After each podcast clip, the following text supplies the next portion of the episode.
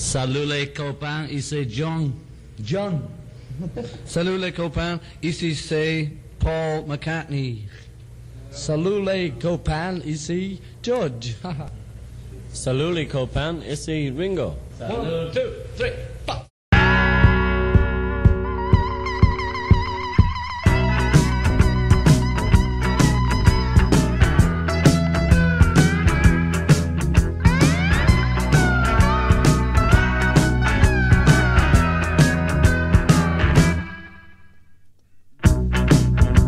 Salut les copains, ici c'est Dodo et nous voilà réunis pour la huitième pépite de ma collection.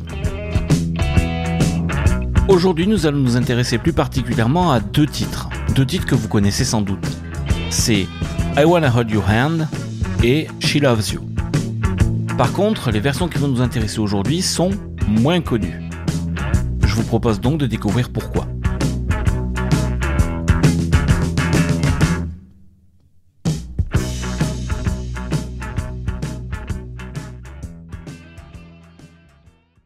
Nous sommes le 29 janvier 1964. Les Beatles sont réunis en studio pour enregistrer les voix de leur nouveau single.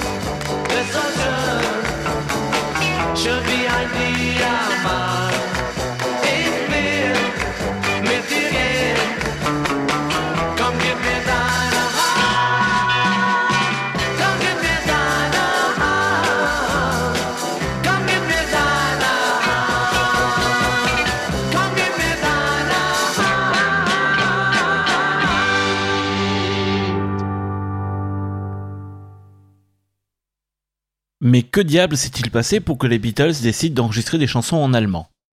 Du 16 janvier 64 au 4 février 64, les Beatles vont donner un certain nombre de concerts à l'Olympia, à Paris. 18 pour être précis, à raison de 2 voire 3 concerts par jour. Juste avant cette résidence, le 15 janvier, ils avaient donné un concert de chauffe au cinéma Cyrano à Versailles.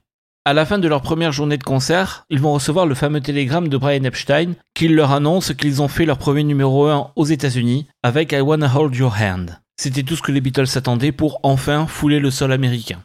Cependant, pendant cette série de concerts, ils vont devoir se soumettre à un engagement qu'auront pris George Martin et Brian Epstein pour eux. La filiale discographique de EMI en Allemagne de l'Ouest, Electrola Gelstaff, s'était en effet plainte auprès de Brian Epstein que les disques des Beatles étaient difficiles à vendre en Allemagne, malgré leur relative célébrité là-bas et surtout dans la région de Hambourg où ils étaient restés pendant de nombreux mois. Il demande donc aux managers et aux producteurs de faire enregistrer les Beatles en allemand pour deux titres. Le choix de chanson s'est donc porté sur I Wanna Hold Your Hand qui venait d'atteindre le sommet des charts aux États-Unis et également sur She Loves You. mais il fallait tout d'abord les traduire en allemand. C'est pour cela que le producteur allemand d'EMI Otto Demlar a demandé à Camilo Felgen, un chanteur, auteur et présentateur de télé et de radio, d'assurer la traduction. Une fois le travail effectué, Felgen a pris un avion pour Paris pour superviser l'enregistrement de ses titres par les Beatles. Mais les Beatles ne voulaient pas entendre parler d'enregistrement studio pendant le séjour parisien. Lorsque George Martin, venu tout spécialement de Londres pour superviser l'enregistrement, et Camilo Felgen, le traducteur, se présentent à l'hôtel George V, où les Beatles résidaient pendant leur concert parisien, ils attendirent une heure avant que quelqu'un daigne répondre au téléphone. Et c'est à Nella Spinol qu'est revenue la délicate mission de dire que les Beatles ne voulaient pas repartir en studio.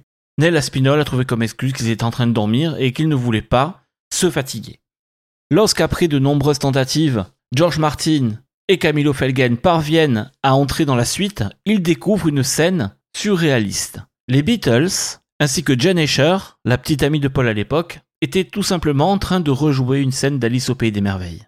Jen Asher était en train de servir du thé, qu'elle versait depuis une grande théière chinoise, aux quatre Beatles qui étaient assis ailleurs autour d'elle à même le sol. Lorsqu'ils s'aperçurent de la présence de George ainsi que du traducteur, ils ont entamé une partie de cache-cache géant dans la suite. Certains se cachaient sous les lits, d'autres derrière les canapés, d'autres derrière les bureaux. Et après un sermon de papa George Martin, l'air penaud, ils se sont tous dirigés vers les voitures pour partir enregistrer. Le 29 janvier 1964 a donc eu lieu l'une des très rares séances d'enregistrement des Beatles à l'extérieur du Royaume-Uni. Et donc les deux chansons en allemand ont été enregistrées dans les studios EMI de Paris, rue de Sèvres.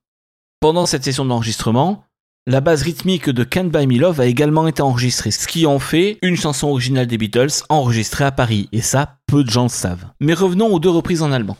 Pour la première, comme Give Hand, le travail a été fait rapidement, et il faut le dire, assez salement. À l'époque, on a enregistré sur quatre pistes. De manière à libérer de la place sur la bande, ils ont regroupé tous les enregistrements instrumentaux existants sur deux pistes pour en libérer deux, de manière à faire le chant et les claps. Il fallut 11 prises de chant pour arriver au résultat final. Et comme vous l'avez entendu, le son est relativement mauvais. On sent que la compression et que le fait de réenregistrer par-dessus a grandement altéré la qualité de l'enregistrement. Pour ce qui est de la deuxième chanson, See Dish, il n'existait plus de bande multipiste originale. Il a donc fallu réenregistrer l'intégrale des instrumentaux, d'où la qualité de son supérieure au premier enregistrement. L'instrumental a été enregistré en 13 prises. Et ensuite, il y eut de nombreuses reprises des vocals par-dessus, pour arriver à un résultat convenable. Ces deux chansons, donc, sont particulières à plus d'un titre. Elles visaient le marché allemand, tout en étant enregistrées à Paris, alors que les Beatles sont à un tournant de leur carrière. Ils s'apprêtent à poser le pied en Amérique et à déclencher la Beatlemania outre-Atlantique. A posteriori, il est nécessaire de s'interroger sur l'utilité de cet enregistrement. À l'époque, en effet, il n'était pas rare que des chansons à succès soient enregistrées dans différentes langues. Cette pratique d'ailleurs perdura jusque dans les années 70. Cependant, le cas des Beatles est un petit peu particulier, car l'une des particularités des Beatles est celle d'avoir permis à la langue anglaise de s'imposer dans de nombreux pays, et par l'intermédiaire de leur musique, de favoriser l'apprentissage de cette langue. Donc finalement, entre le duo George Martin, Brian Epstein, qui pensaient que cet enregistrement-là était nécessaire, et les Beatles qui ne voulaient pas le faire, les artistes avaient raison. Il nous reste aujourd'hui ces deux titres comme une petite curiosité discographique. Notons tout de même qu'en 2019, grâce à l'utilisation de Come Give Me Thine Hand dans la scène introductive du film Jojo Rabbit de Taika Waititi, il y a eu un regain d'intérêt pour ces reprises en allemand. Et pour finir, je vous propose donc d'écouter la version allemande de She Loves You. C'est Dir.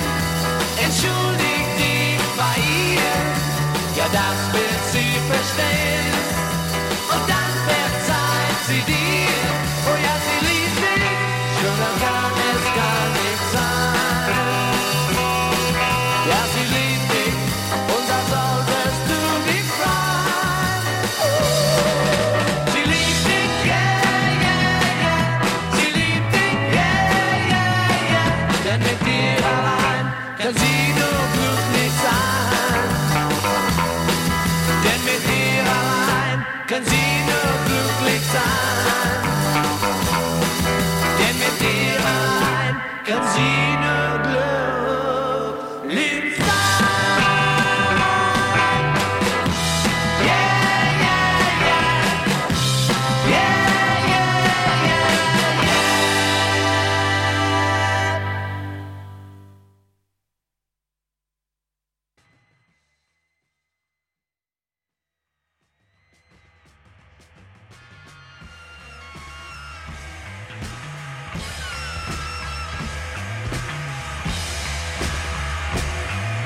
Voici donc la fin de cette huitième pépite.